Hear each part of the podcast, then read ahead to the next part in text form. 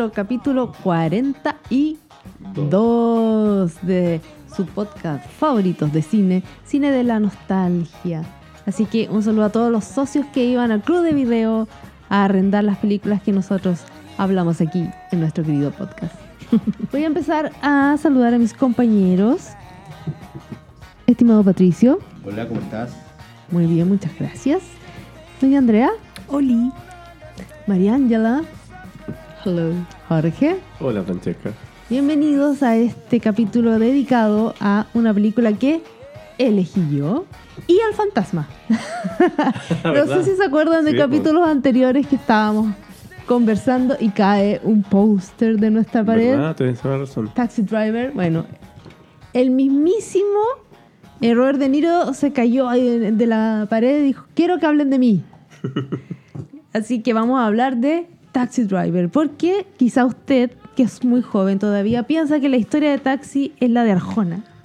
¿No? Pues no. No, para nada. Esta es la verdadera historia del taxi. y tampoco es la canción que andan cantando aquí mis compañeras. No, no, no me pare el taxi. No, no, no, no. No, pues eh, vamos a conversar sobre Taxi Driver, película protagonizada, como ya había dicho, por Robert De Niro. Ah, No era por Ricardo Arjona. no era Ricardo Arjona, era Robert De Niro. Afortunadamente. Era una rubia preciosa. Estaba en minifalda. Hablando de rubias, Era una rubia preciosa, pero no esa que decía. Claro. tenemos El a Jodie. Foster, Sybil Shepherd, ujú, Harry Keitel, el mismísimo director Scorsese. Martin Scorsese también hace un pequeño personaje. Sí, pues. Un cameo. Después de haber visto a todos estos actores, uno dice tanta Jodie juventud. Foster la nombraste. Jodie Foster la nombre. Mientras tú cantabas ahí, Sí. el de la rubia Ay, la preciosa. canción del tac. No te Una muy pequeña Jodie Foster. Una, Una jovencísima Jodie Jodie Foster. No, una de sus primeras películas, no es la primera, pero una de sus primeras películas. Una de las primeras. ¿Cuál es esa que ella sale como mm, cambio de cuerpo? Eh, es la misma que hace ahora la. Ahora. La Lindsay Lohan. La Lindsay ahora. Lohan con la. Jamie Curtis. Con la Jamie Curtis, sí. Que se llama Friday, Freaky Friday. Freaky Friday. Sí, eso no sé si fue antes o después de esta. Yo creo Pero- que. Pero el croma de esa película es lo que más me acuerdo que andaba como en una... Una lancha. ¿Sabes quién ama esa película? Mi hijo. pero, pero la de Lindsay Lohan. No, la La antigua. antigua, la de Jodie Foster. Sí. Ah. Porque hay una parte que hay una persecución policíaca y el, el, el, el auto se, se divide en dos. Ah, Le encanta esa parte. Porque choca con una pared dividiendo. Le encanta esa parte de la retrocede. ay, un saludo para Pepe Felipe. Yo le digo, oye, pero hay una versión nueva. No, no, no, esta le gusta, la de la Foster. Veamos los clásicos. Los clásicos. Muy Salió nostálgico a, Sí. a la mamá. Bueno, en algún momento, cuando hicimos nuestra, nuestra película Seven, yo me acuerdo que yo me tomé el micrófono y dije, voy a hacer una sección que se llama Haciendo que, haciéndole un queque al director. y en esta oportunidad voy a dejar a Andrea para que le Para haga que el queque a Don Martín. a Don Martin Scorsese.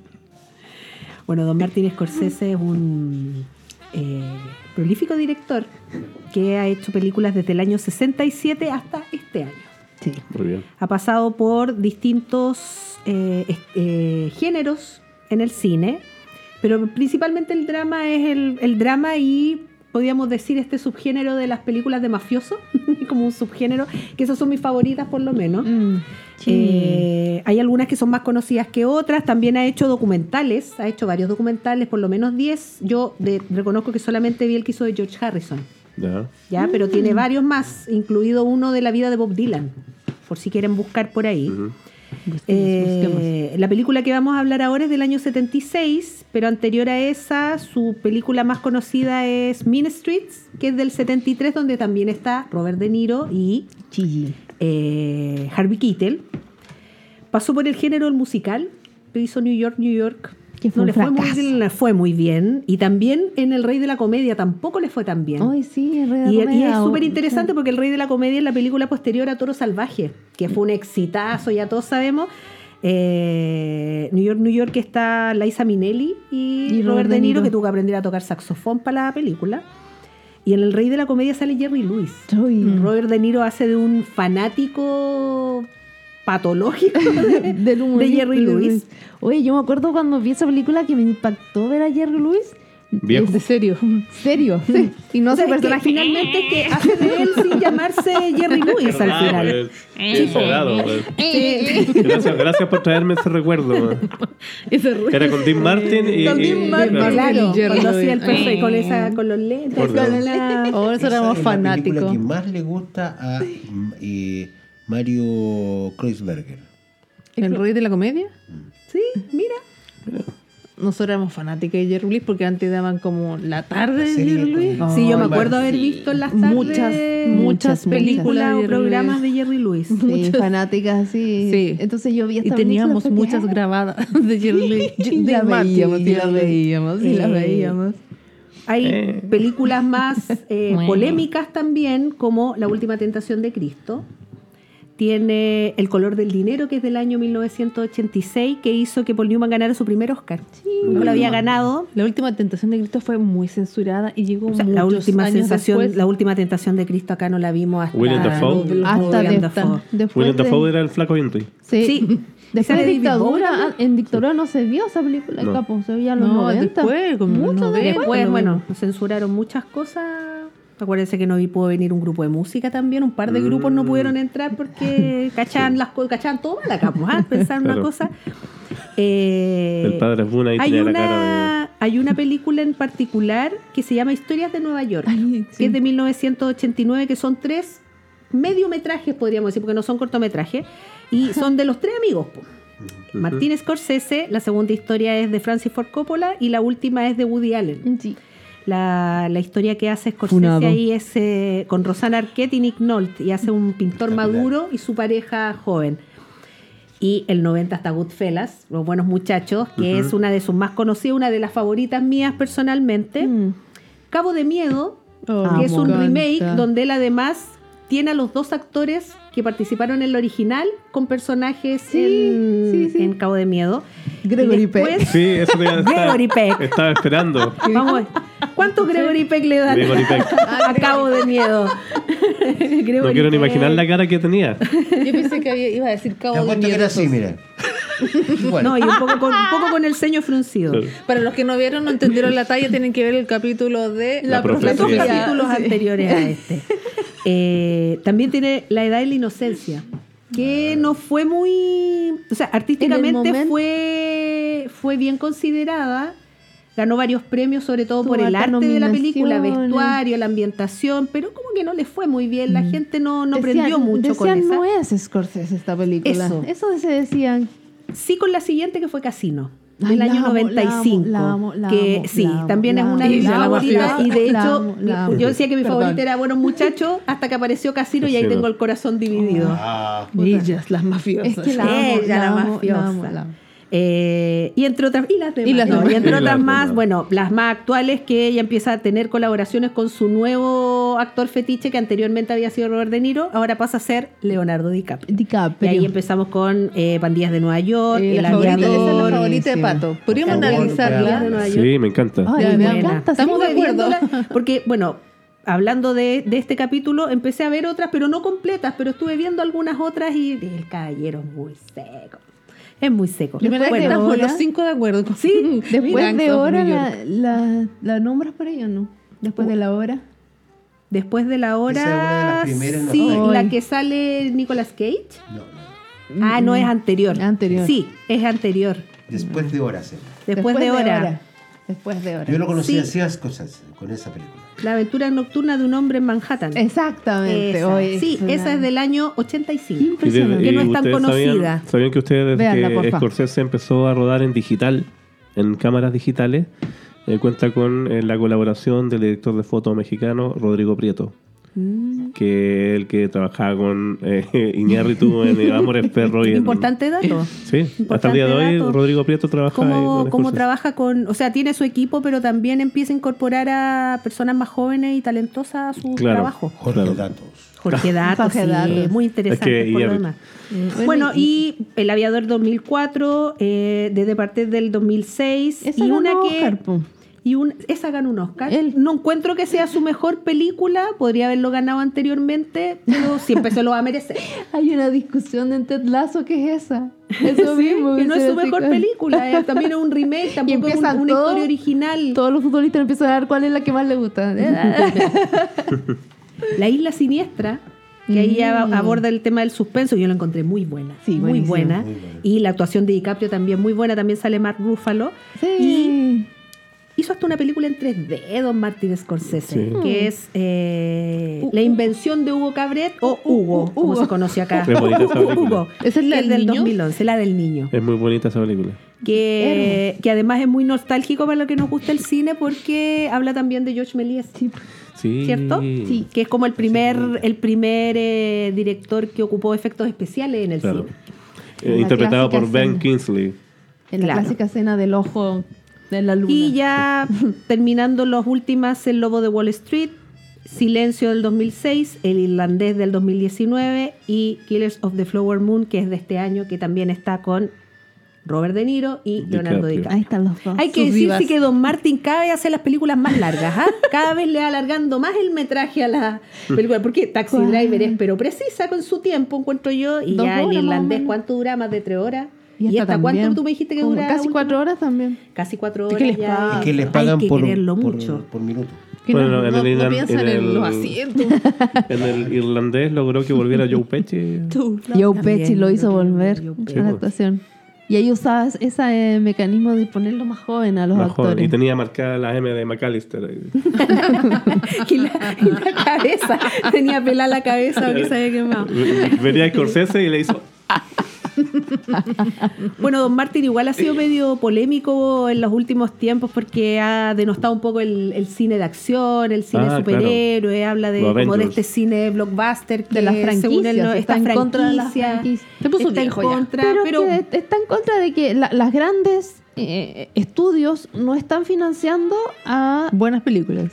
O, o las películas de autor. mm, Eso, de es su- más que, más Sí. que de, igual las denosta, pero más que eso es su, su discusión es eso, que, Que no le dan cabida. Debería haber cabida para todos, así como tienes mucho dinero para darle a, la- a las grandes franquicias, películas de acción y de superhéroes, también tenéis que poner plata en las, en las películas de autor. Que porque son la- las importantes, que fue oportunidades su que le inicio dieron al a final, él y a sus que fue la oportunidad que le dieron a él. Que fueron los que, los que dieron esa base a, a lo que es ahora el cine. Claro. Como lo conocemos. Pero como un cinéfilo le gusta de todo, le gustan las películas de superhéroes Don Martin y también le gustan las películas de Don Martin. Así que este fue mi queque y ponerle la falta al pan de Don Martin Scorsese.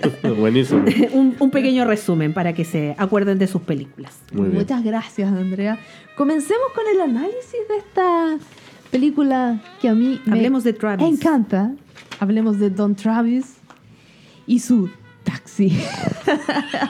Yo la conocí en un taxi. Podríamos decir, en pocas palabras, ¿qué le pasa al protagonista? ¿Cuál es el viaje que le, le ocurre a él? Viaje a la locura. El viaje a la locura, dice mi hermana por acá. Él no podía dormir y por eso se genera ahí un, un- un tema eh, medio extraño, pienso yo.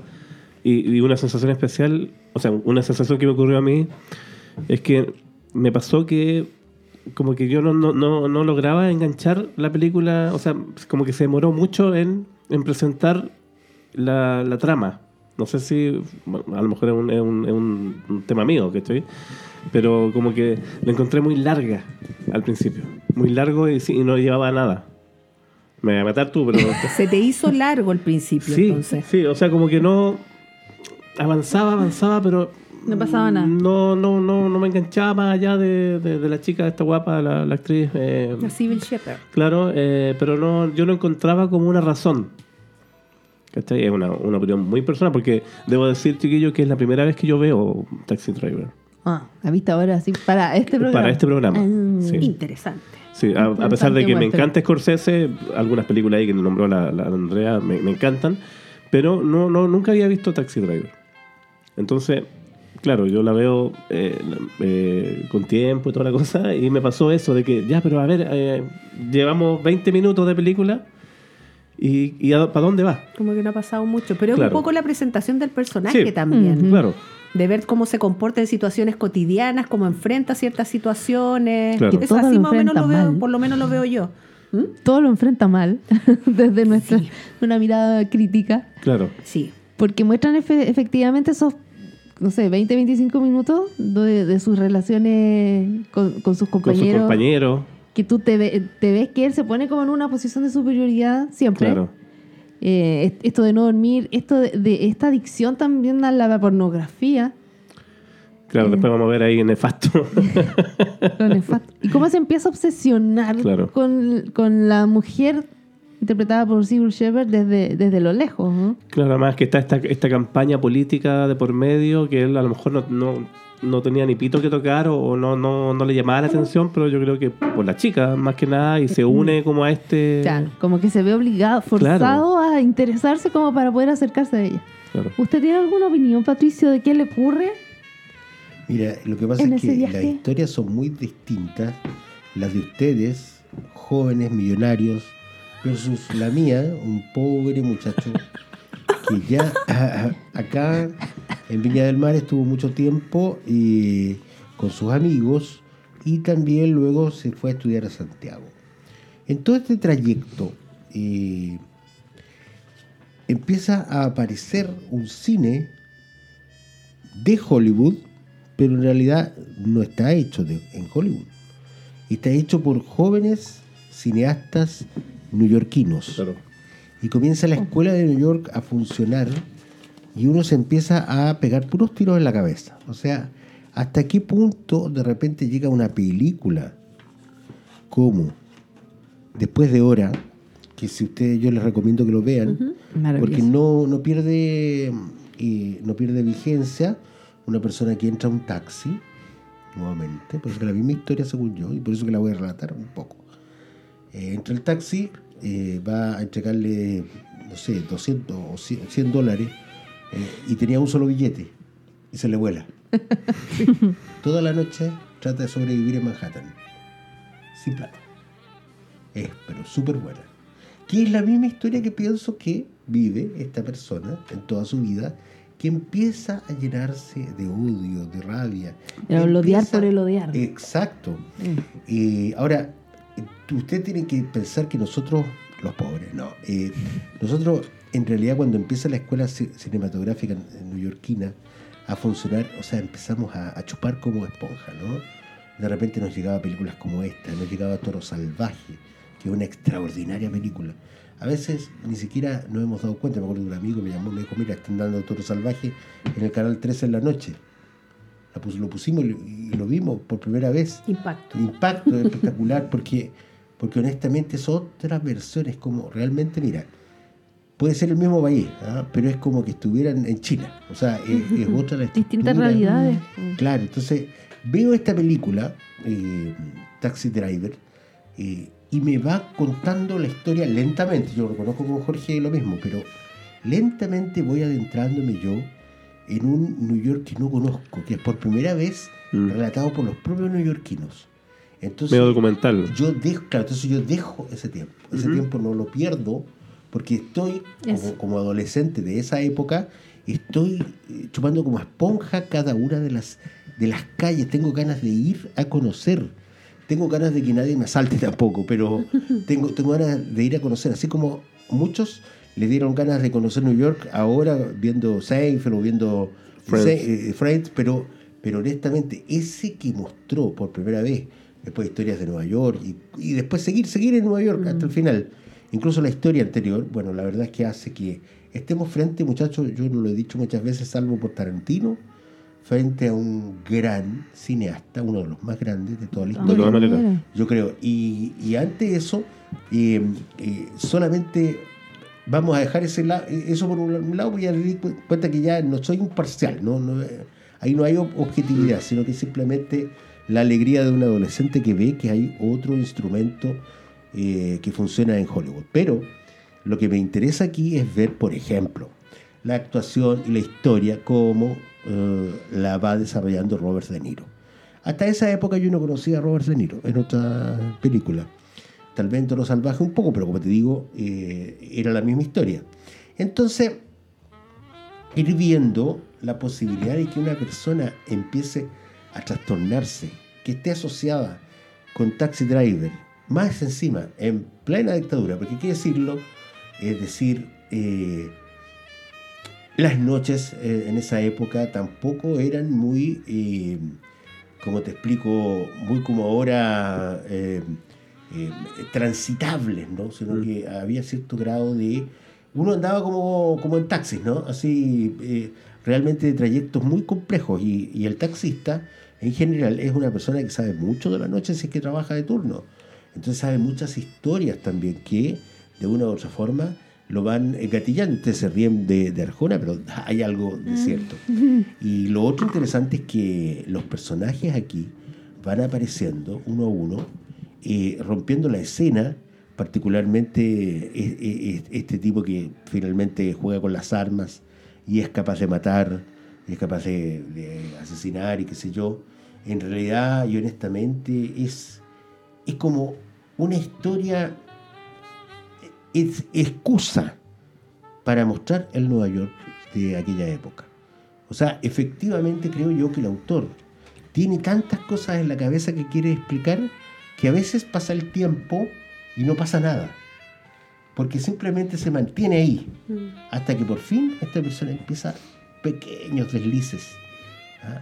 Cosas que a uno le dicen, qué raro este compadre, pero nada más, ¿no? Mm. Al tiro no llega y, mata a alguien. No, No, muy delicado. proceso. A mí me recordaba eh, mucho, yo creo que pienso que obedece un poco a la época también Claro. que se desarrolla el rodaje o, o la película en sí, los 70. Eh, porque tenemos también en contexto histórico que está terminando la, la- la guerra de Vietnam y todo este, todo este auge un poco depresivo que hay en la sociedad. Me recuerda mucho eh, cómo fue Rocky, por ejemplo que si bien es cierto de otra ciudad, Filadelfia, pero también se muestra como la decadencia de, de la sociedad, que to- está todo sucio, y muestran como otras partes de la ciudad. Es súper interesante lo que decís tú, en, en ese sentido, claro, eh, Nueva York no es como Nueva York que uno está acostumbrado, o lo ve, o ve las partes turísticas, sino que es El eh, real. El real, donde están las prostitutas, lo- eh, Sí. La violencia. La violencia. La basura. La basura. Y donde las Las personas vi- segregaciones. las- porque- y Claro. donde la persona protagonista vive una vida como sin sentido en todo momento. Claro. ¿ya? Y, y él se va como inundando de rabia, rabia, eh, se empieza a sentir como superior también, empieza a aparecer como la escoria de la sociedad, él la, la conoce en la noche con este trabajo que él tiene, Claro. Eh, y hay algo que lo conmueve, que es el tema de la prostitución, la prostitución infantil. De todas maneras. Mm. Dentro de todo eso feo, encontró algo que podía ser salvable en el fondo. Se siente como responsable quizás de, de poder eh, ayudar eh, a, a esa chica. Porque tuvo la oportunidad de arrancar la primera vez con la chica en el taxi y no lo hizo. Entonces Claro. se sintió como en deuda con eso. Porque veo después cómo la sacaba el, el proxeneta. Y le Sí. pagó con ese billete todo asqueroso. Y ese dinero ahí, él siempre lo vio como dinero sucio, porque Claro. efectivamente así lo era, pues era como un, un graficador en forma súper tosca el- el- la, la plata toda cochina, pero eso sentía, po. Claro. Y empezó también a eh, perseguir, a, a- A investigar, día a día investigarla, a seguirla, a, a la, al protagonista Después de la Jodie Foster. ella, así como yo te, yo te salvé. ¿Cuándo? Claro. Sí, pues, porque además también está el tema del consumo de droga Claro. mezclado con la prostitución, eh, que está todo como bien solapado en la, en la historia, como lo va mostrando, porque en ningún momento así se ve como que ella está consumiendo droga, pero te No, va a entender que Cayó. obviamente... Cayó la droga. Bueno, y también está la diferencia de cuando muestran de día esta oficina de campaña política, de Muy candidatos, gringo. muy gringo todo, Limpiecito. con esta chica que también se empieza a obsesionar un poco con ella, Sí. con el personaje de la Civil Shepherd, ella blanca, etérea, con su pelo rubio, perfecta, Mm. con este candidato que no cachaba nada, como esa diferencia de, Claro. de cuando los políticos están en campaña y que prometen y prometen cosas, pero finalmente no tienen idea de lo que pasa el día a día a la gente. Es la Claro. separación. Esa Y- y separación. ese, ese momento que él habla con él en el taxi, que es muy interesante que ocurra en el taxi. En Que él le el dice, taxi. yo soy, yo trabajo para usted, está en su y- campaña. en su como campaña le hablo a la gente como que por llevo. primera vez tú ves a, a Travis como bajarse de ese pedestal que siempre está mira, observando a todo el Claro. mundo. Como que, es, como que se arrastra un poco, así como, oh, yo lo admiro, yo voy a votar por usted. Y empieza a darse cuenta de que, bueno, empieza a dar un discurso muy, muy desde Muy su locura. muy políticamente correcto. Y, y así como, y además que hay que terminar con esto y empezar a, a exigirle también al político cosas que el político Sí, sabe que no va a poder hacer. no va a No. hacer, pues, sí. Pero era tanta la locura, porque cualquier político te dice, sí, claro, vamos a hacer todo lo que usted quiera, así. Pero la locura de Travis fue tal que el político se quedó paralizado y ahí Travis, obviamente, porque yo siento que ahí aquí hay un narcisismo importante, Ujú, es como, ah, este gallo no le gustó lo que yo hablé. Claro. Y además venía con el desinterés, o sea, con con el tema de que la, la, la Sheffield la había dejado como de lado, mm, lo había pateado, entonces, Que para él lo mismo, es lo mismo. Claro, como el que... rechazo a él. ¿no? Bueno, e- ella la pateó porque lo llevó- la llevó a ese cine, al cine Condel. Por me Condel de Valparaíso. asientos pegados. Buena la idea, oye. ¿Ah? Buena la idea. Primera cita Un cine y llevas a la niña al cine porno. Pero es que ahí tú, ahí tú te ¿qué puedes estar tú pensando si quieres conquistar a una Claro. persona? O sea, está bien que tú quieras demostrarte tal como eres, pero ¿cómo la lleva a ver una película porno? Y él le dice, pero si es arte, le dice así como... O sea, Y lo más divertido es que se escuchaban los gritos. No, no muestran nada en la pantalla, pero sí se es como Claro. la reacción de ellos al verlo. Pero en un momento se hace como un barrido rápido bueno, de, sí. de- de una imagen que era como una orgía y- Claro. y, y la Civil Schiffer arrancando. Claro. Y al otro día él le va a dar, le va a hacer explicación, a pedir explicaciones, Claro. ¿qué te pasó? Y después el Le color. el discurso de del machito, ¿no? Que tú estás loca, tú de aquí, Claro. la- Entonces, sumado a eso, el gaslighting, sumado a eso, eh, la reacción de ella, eh, que él no, no puede comprender que por No, qué lo po. pateó. El sí se sentía como tan superior. eh, Ver al político como que también lo trata así como de... eh, El loquito el taxi. Claro. que le bajó el odio y empezó con la persecución contra él, pues y lo empieza a, re- A a, planificar matarlo. a planificar matarlo. Y además que en un momento eh, él toma un pasajero que interpreta aquí el señor Martin, eh, otro loco más, y en ese momento en vez de decir, oye, qué miedo, estoy tra- trayendo a un eh, loco en mi... Que va a matar a su esposa. a un demente que va a matar a su esposa. Y además con un discurso súper racista, Se siente ¿no? como identificado. Claro, en vez de decir, ¡ay, qué terrible esta persona! Es como, ¡oh, me interesó! Claro. No soy el único. Oh, y anda con arma. Y como que, y, y le da el número del arma. Y, y él así como que inmediatamente, a ver, si este Claro. tiene este- esta arma y se ve- y además que una persona que se ve como impecable también Martínez Claro. Scorsese en esa, sí. Sí. se siente identificado y como que quiere ser así y va a buscar armas. Y a mí lo que me pareció genial es cuando, cuando se fabrica, cuando se fabrica ese, ese, ese dispositivo que se le sale por la mano. Maravilloso. O sea, está, está listo para la acción. Oye, pero eh, yo, yo he visto algunos como documentales o algo así, eh, ya ni sé cómo nombrar las cosas, eh, donde hay historias en los taxis grabadas, Ah, que después sí. le, le ofrecen darlas a conocer. Sí, pues hay un programa. veces- Taxi Cab Incluso- Confessions. Te voy a decir que lo metieron los Simpsons de nuevo. sí, por Y ese es supuesto. el inicio de su eh, festival de, de- de rock. Sí, cuando se va al Ah, campamento de rock. Ah, se va al campamento de rock. Va- ah, ya, ya, pero- Baby, baby. Pero en definitiva es muy interesante Claro. porque yo he visto ahí unos testimonios muy crudos de gente. Por ejemplo, alguien que su señora lamentablemente había quedado atrapada en un tren y, y- y que le avisaron que se tenía que despedir porque cuando le sacaran el tren, eh, el dorso iba a Ah, claro. y, se iba a desparramar entero los órganos. Y efectivamente ocurrió eso. O sea, Claro. Mételo lo fuerte y, y que después se, se puede hablar de aquello. Bueno, Homero en todo caso habló pésimo de la familia. claro. Y Homero iba, y Homero iba todo bien, así, ay, los quiero tanto, pero... ah". Es que estaba muy ebrio. Claro, entonces, lo, bonito que de un taxista que, recono- que conoce todas esas verdades eh, es que vayan eh, siendo un, un taxista, obviamente va a ser como más conectado con las realidades, pero acá lo que ocurre con Robert De Niro es que todo lo contrario, po. Y De hecho, ni, ni siquiera con sus compañeros de trabajo tiene como esa afinidad que uno él, se esperaría siente de su- con- él se siente superior Súper- siempre. Claro. Siempre. Entonces, cuando pasan a ese, a ese como café a conversar, él, él siempre tiene como otra posición frente Sí, a los Y demás. encuentra po. que los demás hablan puras leceras, Claro. nada interesante. Mira, eh, una vez en Santiago yo tomé un taxi que me salió 8 lucas, una cosa en esa época, pero terrible. Pero fue para, para ir al barrio alto a ver a, 80. a una, a, una, a una prima, digamos, este, que te- tenía cáncer. Entonces, eh, fíjate que la persona, el taxista, me empezó a hablar y yo no soporto eso, ¿ah? Ni el barbero, ni nada. Yo no voy a cortarme por eso. la- Claro. Pero, este... Melvin. No, porque el- mi barbero está como medio enfermo, parece. Entonces, bueno.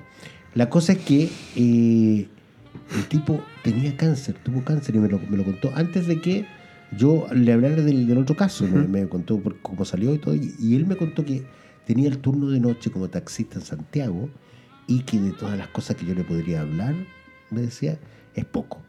O sea, yo sé perfectamente quiénes se drogan, quiénes se, se copetean, quiénes andan con prostitución, pedófilos, todo. Le saca la foto al tiro. Todo al tiro. Ujú. Vamos a. de- ya hemos llegado a la media hora, así que vamos a dejar hasta aquí. Vamos a tomar Oye. un taxi y volvemos. Vamos a tomar un taxi Se pasó volando. Estaba buena la conversa, me gustó. Con un taxi. para seguir en nuestro segundo plan. Ok. El taxi. Aquí estoy. Atrévete. Atrévete. Atrévete. Ah, ni lo intentes, viejo.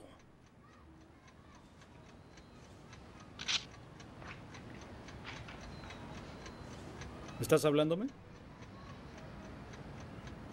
¿Estás hablándome? ¿Estás hablándome?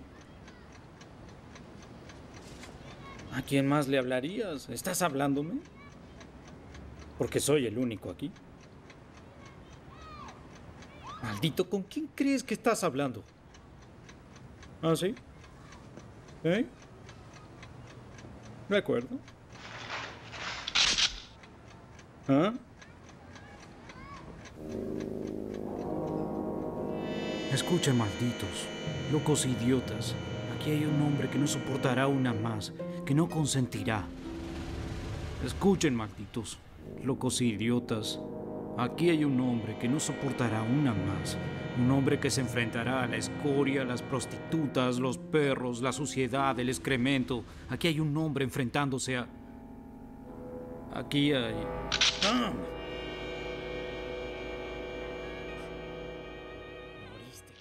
Bien, bienvenidos entonces a esta segunda parte de nuestro capítulo 42, dedicado a Taxi Driver. Estaba buena la conversa. Estaba buena la conversación. Era como que si fuéramos en un taxi. Todo en un taxi. Em, Súper importante, siento yo que para seguir la, la conversación, eh, que es un tema a discutir en realidad de cómo el cine em, tomaba el rol de las mujeres en, en las películas. Que yo siento que en esta película son como súper claves. Hay dos mujeres eh, y siento que la primera, principalmente, la interpretada por Sybil Shepherd, está muy eh, puesta como para el personaje de Robert, Da- Robert Downey Jr. de Robert De Niro. Robert De Niro. Eh, entonces, sin tanta eh, profundidad, tal vez, de, de los personajes. Claro, sí. Pero no, tan, no así el personaje de Jodie Foster. Yo encuentro que es la mejor. Yo, creo- yo encuentro que el- el- actoralmente incluso, Ah, bueno, el personaje es muy potente, Sí, po. porque no- no- nos plantea a nosotros este- esta problemática de ver, de lo difícil de ver a una menor de edad ser prostituta.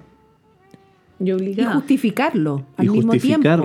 Y, y del punto de vista del, del espectador también, que es Es cosa que me preocupó a mí mucho, es el, el- el- el cómo tú expones a, un- a una actriz menor de edad también a ese tipo de temáticas y escenas que después, afortunadamente, tú nos vas a Sí, contar. ahí voy a contar algunas eh, cómo- cómo fue la vida real. Eh, pero pero eh, viendo el personaje yo encuentro muy interesante y la interpretación de la, de la joven Jodie Foster maravilloso.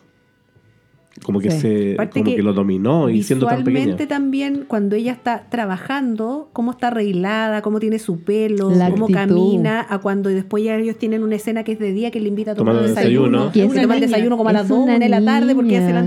Y ahí tú te das cuenta que es una, Una niña, niña. una Sí. niña de pelo liso con sus pecas, Exactamente. con Las esos lentes que tiene, cómo habla, cómo se cómo sienta, la- esa diferencia que hace. Es Es maravilloso. que ella es desde buena. chica siempre fue muy... Además, le además amamos, Jodie Foster, le amamos a Jodie. Sí. Sí. Sí, entonces es, es- es bonito que viendo películas antiguas también vemos que sí hay personajes femeninos bien construidos. De todas maneras. Sí. Hemos visto evoluciones de actores también con esta, esta ida a la nostalgia, Ujú. cómo han cambiado sus formas de actuar, Mm. más que físicamente su forma de ser, po. cómo han ido cambiando sus actuaciones a lo largo de Sí. su vida cinematográfica. Es impresionante. Es bonito este ejercicio de ver películas a- atrás. Eh, de Niro, en realidad. Siempre fue ¿qué? seco. Y los que Sí, se mantienen sí, sí. al día de hoy y están tan antiguos porque son excelentes, po. Son, Sí, pum. son actorazos, ¿cachai? Por lo mismo son adorados. Son Ahora, adorados, y hay que reconocer que la pregunta filosófica, creo yo, epistemológica, detrás de, la, de, de lo que pregunta Francesca, creo yo que está el hecho de que es verdad que en el cine, particularmente las mujeres nunca han sido protagonistas, salvo en aquellas películas que se han, con- no sé, Cleopatra. Wonder obvio, Woman. tiene que ser. ¿no? Pero, pero siempre construyen un, buen personaje muchas veces, Mm. pero son construidos siempre sobre la base de los poderes, pues también refleja el cine la realidad de las sociedades. Y en las Del sociedades momento. las mujeres, claro, las mujeres no lo han sido hasta ahora, han sido discriminadas siempre. Hay que decirlo, Mm. a- a- al mismo trabajo ganan un set- 75% Menos. de lo que ganan los hombres, claro. Claro. Después, eh, si tú eres mujer en edad fértil, te, te complican todo, ¿no es cierto? Desde el ISAPRE para abajo. Entonces, ahí tú te vas dando cuenta cómo eso mismo se refleja en el cine. Obviamente también en un cine norteamericano que trata de emprender por allí con grandes productoras en Hollywood, en California, en la otra parte del país, ¿no es cierto? Que la historia del cine es muy divertida porque se crea Hollywood, precisamente gente que estaba con, con- ahí peleando con, con- con Edison eh, la- eh, en los inicios del cine, eh, las, las, eh, las, eh, eh, los permisos para utilizar la cinematografía y llegaron a una- un desacuerdo que significaba llevarlos a la cárcel y ellos entonces se movilizan con pies y petacas, se van a California y se crea Golf Hollywood. Ah, Hollywood sí. O sea, o sea Al eh, otro extremo. El New York, que, nace ahí, eh, es, es el real cine de, de- los Estados Unidos. Ahora, poco a poco se han ido ganando ese, ese- ese espacio también. Eh, todo se había ido para el otro lado. Entonces, aquí estamos viendo gente de, de Nueva York que, eh, en definitiva, también reproduce temas que en Nueva York, por mucho que haya venido la abolición y todo aquello, la mujer sigue siendo discriminada hasta el día de hoy. Mm. Eh, particularmente, no por eso de la paridad, porque yo no soy muy partidario de la paridad, porque si un- hay mejores mujeres, mejor tener, tener más mujeres. Pero sí por muchos otros elementos que, que hacen increíble cómo en la sociedad sigamos avanzando, sigamos cada día y no reparamos en esto. Entonces, eh, el cine también reproduce eso, reproduce un machismo enorme. Sí. Y, y aquí el machismo además está, si nos vamos al, al famoso eh, psicoanálisis, ¿no es cierto?, está también representado por las armas del perico. ¿ah? Eh, es decir, las armas tienen una composición fisiológica muy parecidas al órgano sexual masculino también. Entonces, eh, es como el poder del Claro. macho en, en New York, más encima, una gran urbe.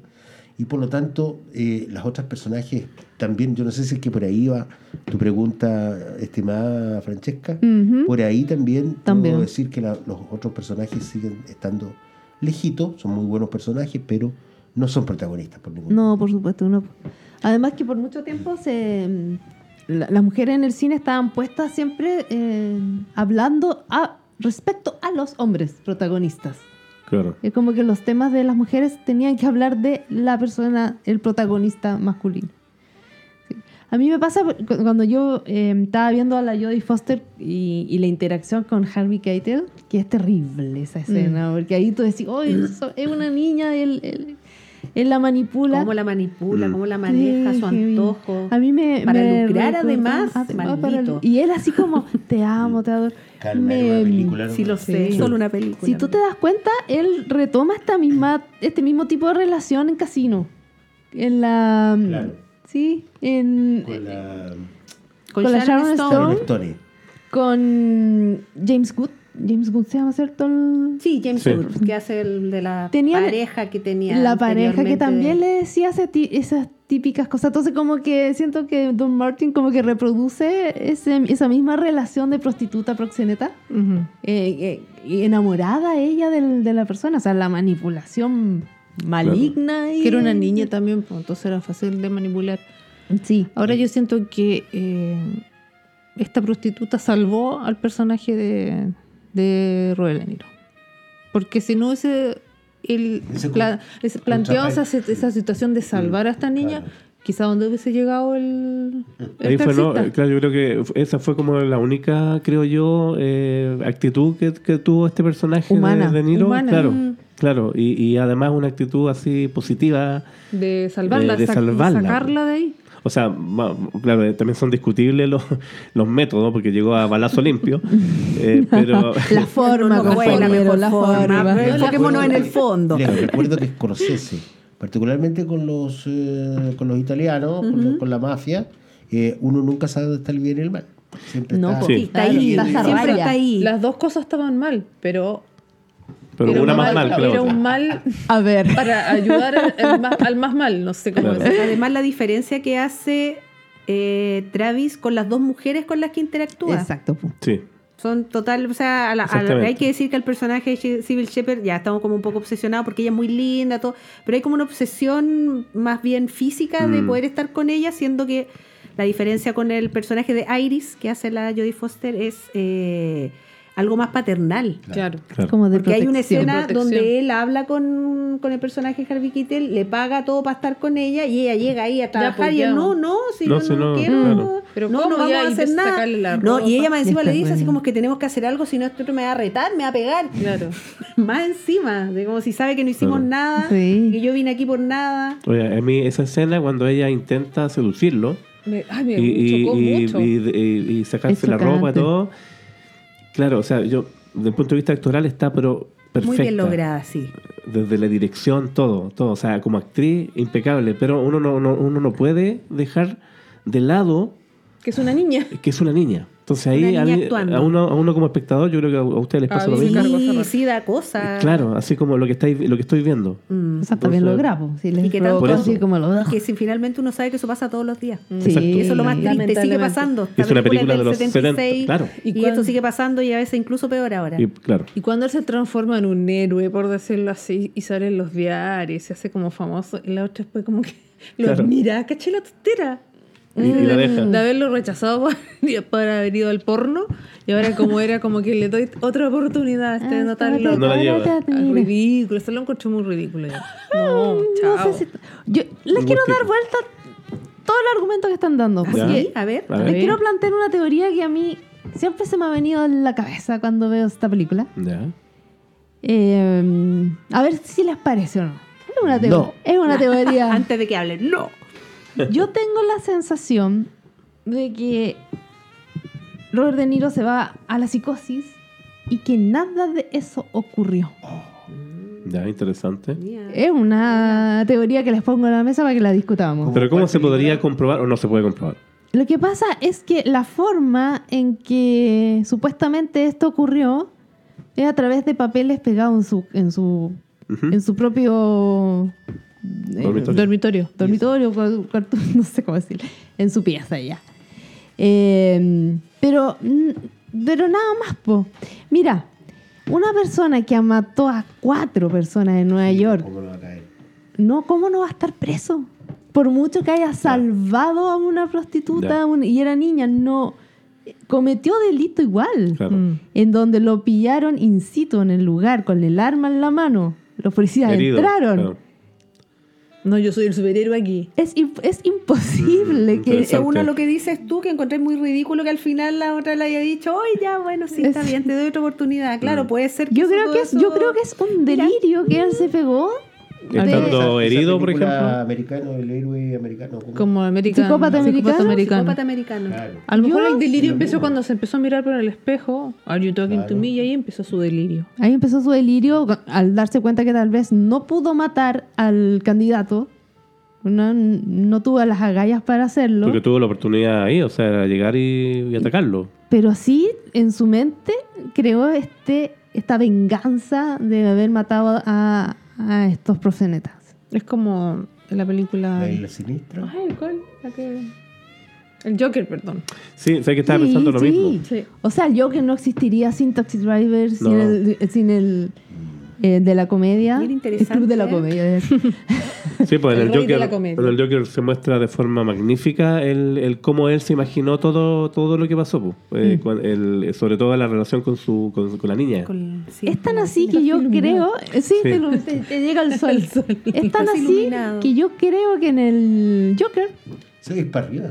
el, ay, capaz que voy a hacer un spoiler, pero aquello que hace contra Robert De Niro también es falso, fíjate. También yo creo que eso no ocurrió. Ah, lo dejo ahí. Ah, nos comenten qué piensan. Que nos ¿Qué comenten piensan? nuestros socios. Sí, mientras ¿Qué yo sigo iluminado. Los que han visto. Taxi Driver yo creo que es un viaje a la psicosis y que nada de eso ocurrió.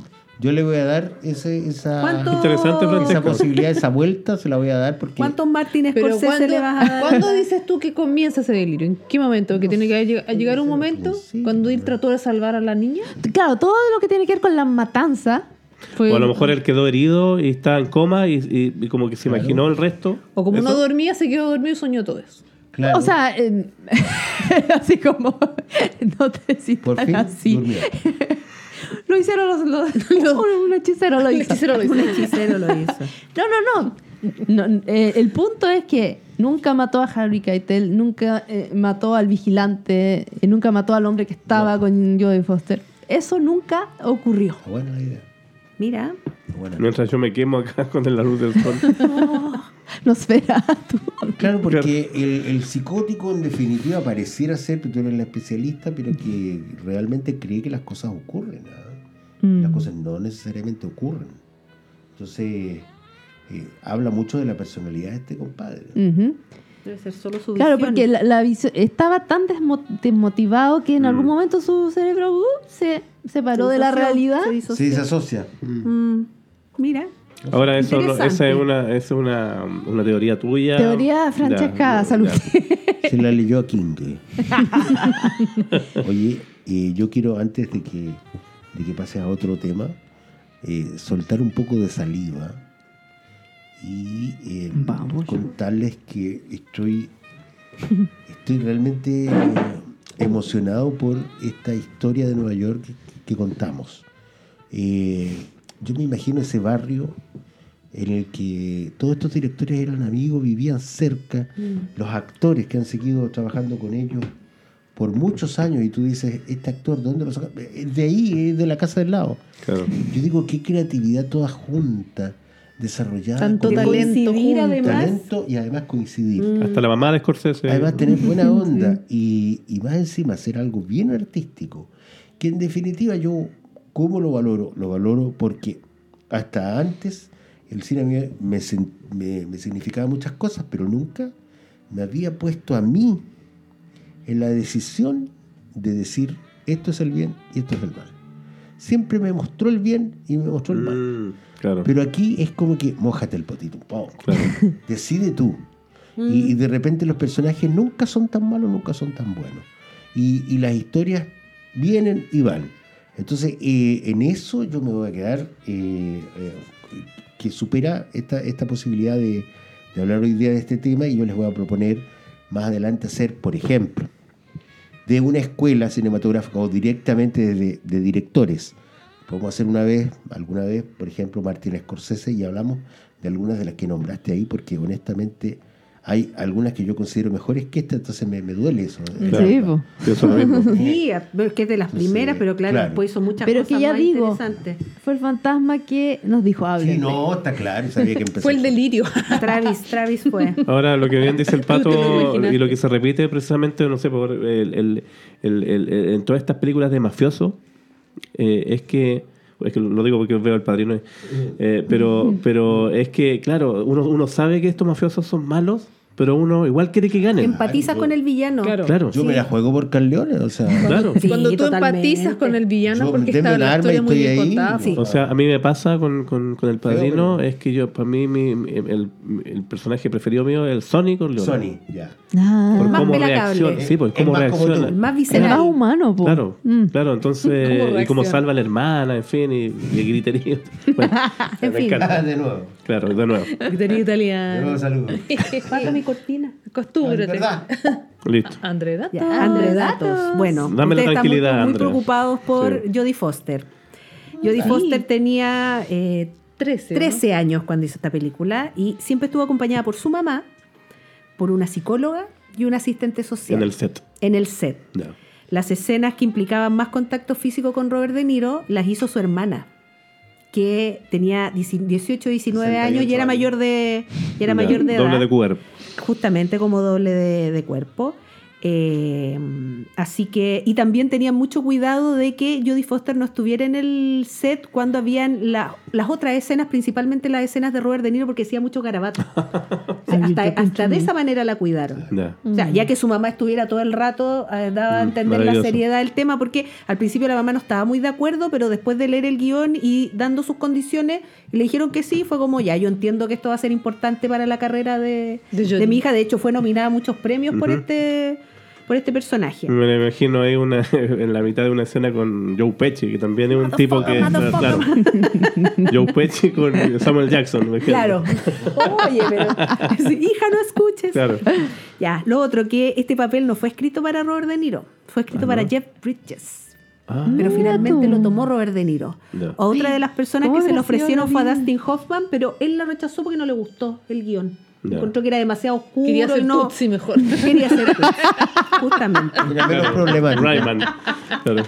Lo otro que también leí era que eh, Scorsese decía que para el papel de Betsy, que se llama la chica que trabaja con el candidato, eh, decía, "Ay, me gustaría una actriz como la Civil Shepard, con esa, con esa Estampa. estampa, Con esa sí. hermosura. Pero hablamos Civil Shepard, po. o sea, ¿cómo estáis hablando? Y no le Claro. pregunté, finalmente le preguntaron y ella eh, hizo la película.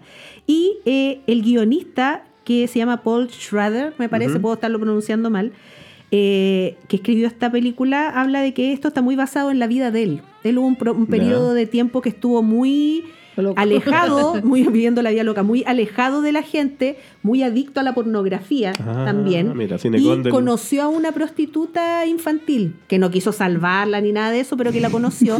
y esta chica sale en la película. Sale en la escena, en la primera escena donde Travis conoce a Iris cuando casi la va a atropellar y que ella se da vuelta y lo mira y va con una chica. Es esta. Sale en la película que estaban proyectando.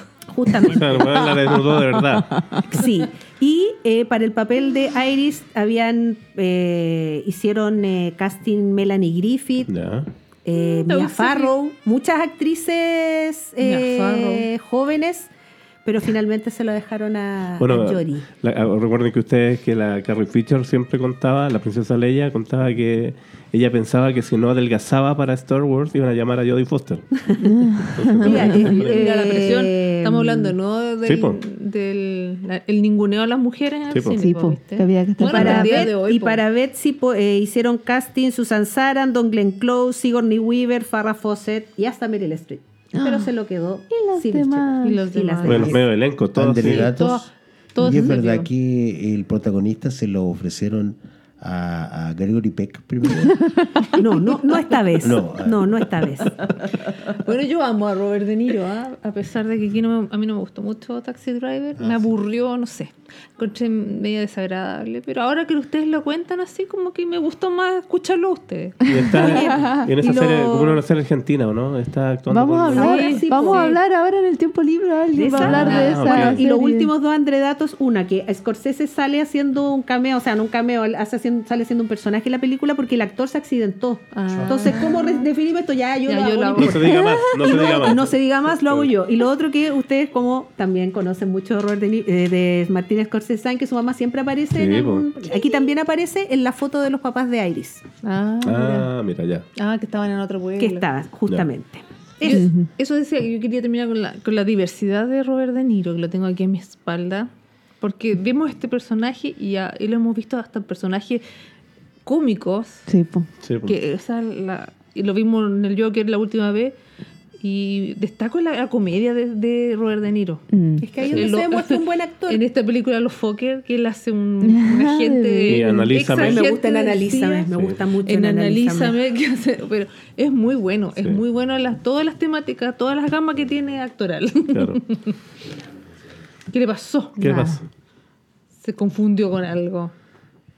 ¿Y llegamos al fin de esta película?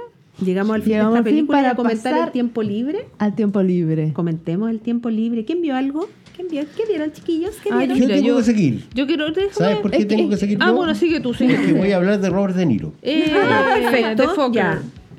Entonces, eh, yo lo que les quiero contar, que vi eh, la película, o sea, la serie, nada. Se llama Nothing. Eh, Robert De Niro trabaja allí, pero el protagonista es un actor argentino muy conocido. Brandoni, La Rosa Luis Brandoni. Ah, claro. Que es el que le dice ahí en esos momentos. Tres míseras de empanadas. claro. mientras le dice, ahí está ese pelotudo. Entonces, Que en la vida real son amigos con, con Danilo, ¿no? exacto. Mm, a De decir de cosas en. Boludo y pelotudo. Mira, solo por eso valió la pena ver toda la serie, porque la verdad es que la serie no es muy buena. Eh, los actores, en definitiva, intercambian solo en un episodio. eh, es cuando Robert De Niro se vino de vacaciones, un- Ah, un episodio ya. no, pesca- no pescando a nadie, po- cobrando por día. Entonces, por No. lo tanto, los argentinos tampoco le, le tienen mucho amor porque le, le gusta mucho Robert De Niro, pero preferían que Pero hubiese actuado de alguna forma. Eh, y eh, en general es muy divertido porque escucharlo decir bien pelotudo Mm. o- Boludo. o- o Boludo. cosas que y además eh, cosas de, de comida también que es súper importante uno estaba esperando eh, que algo ocurriera y cuando ocurre es una interacción no muy muy grande entonces Ya. al final queda como uno como más o menos fracasado pero qué bueno saber que son amigos y que, y que ahí uno puede ver esa miniserie de cuántos capítulos ocho parece No, mucho menos. Ah, seis, Yo te parece. diría unas cinco. Cinco, seis. Sí. Ahora ellos sí, son amigos hace muchos años. Tengo entendido que Robert De Niro lo invitó una vez a su casa a pasar unas fiestas. Eh, Cuando se Sí, enteró que este actor Navidad. estaba estaba sin, claro sin Mm.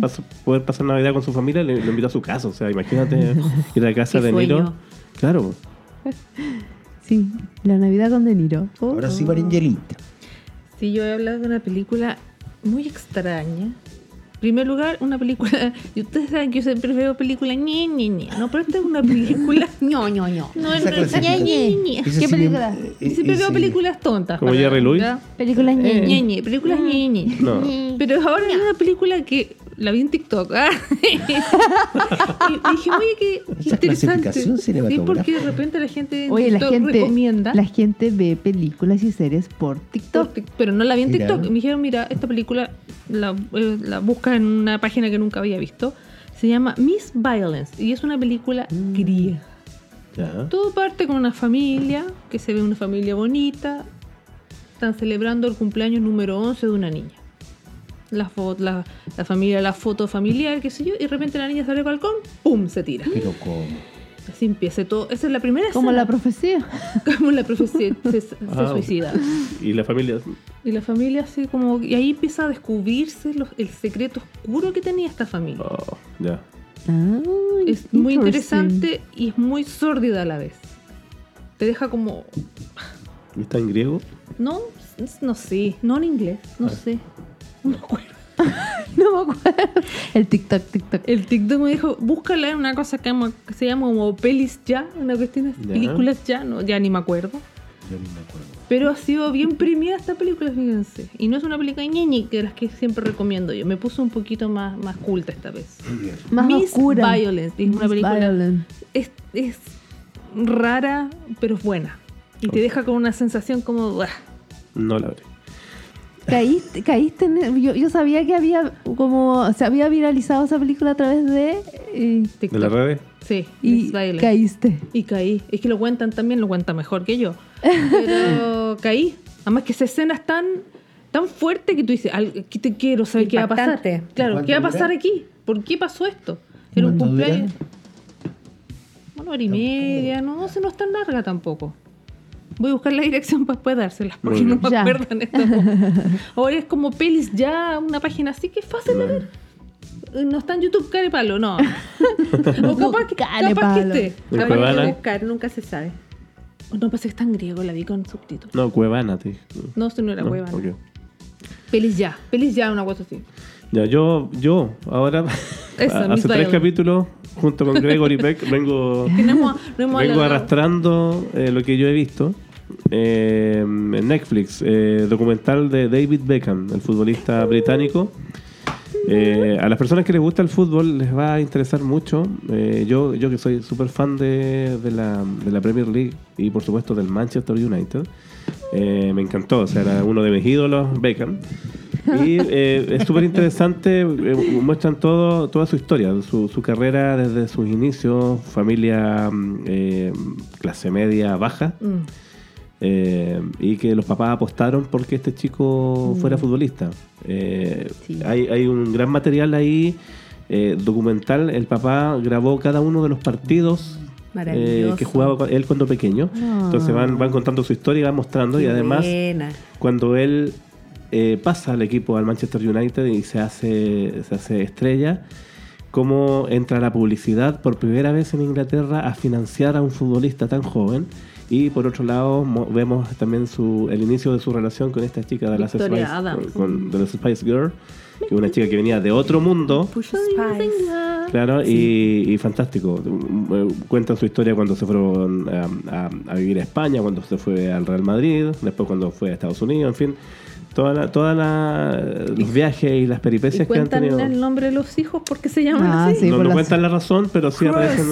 Por las Brooklyn, ciudades. Cruz, Claro, Brooklyn. claro, Brooklyn. y- eh, eh, recomendado completamente el, el- el documental de David Beckham. ¿Y eso es por capítulos? Es por capítulo en Netflix. Está muy, muy entretenido. Mira, yo también vi un documental que está en Star Más que se llama Pretty Baby y es la historia de Brooke Shields, Ya. contada por ella misma.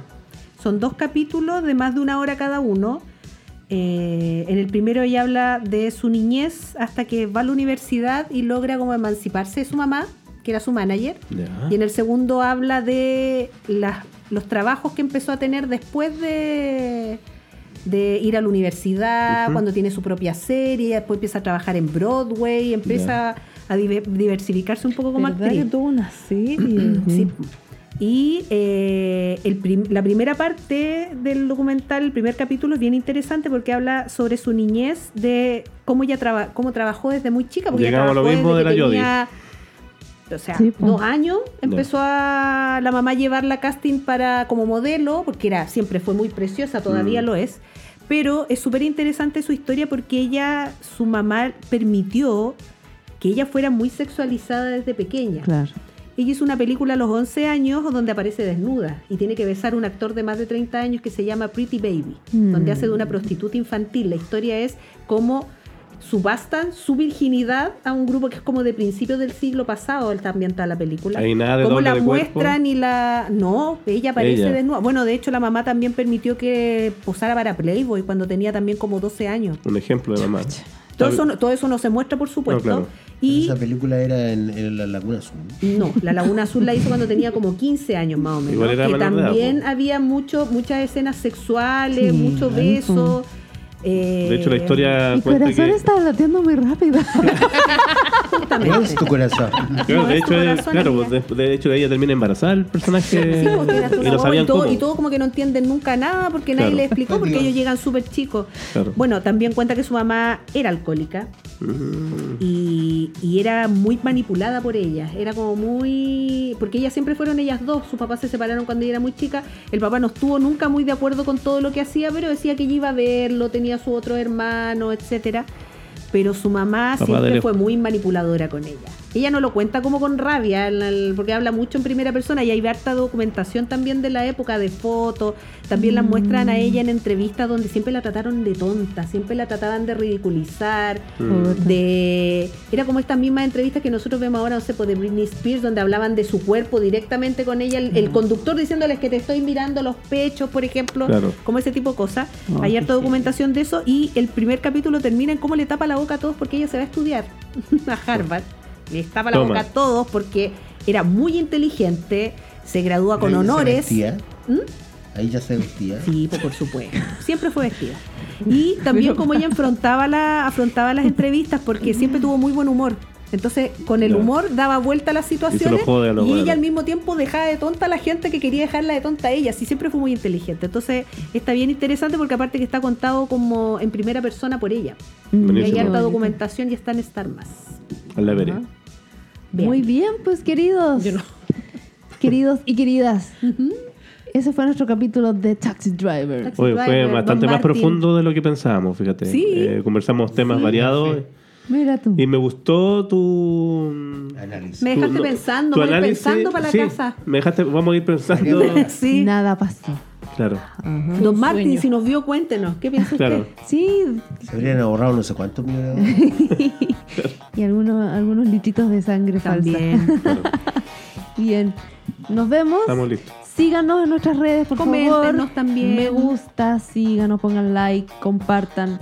Ya, Estamos en cariñito. TikTok e Instagram y nos conocen como el último club de video. Chao, chao. Chao, chao.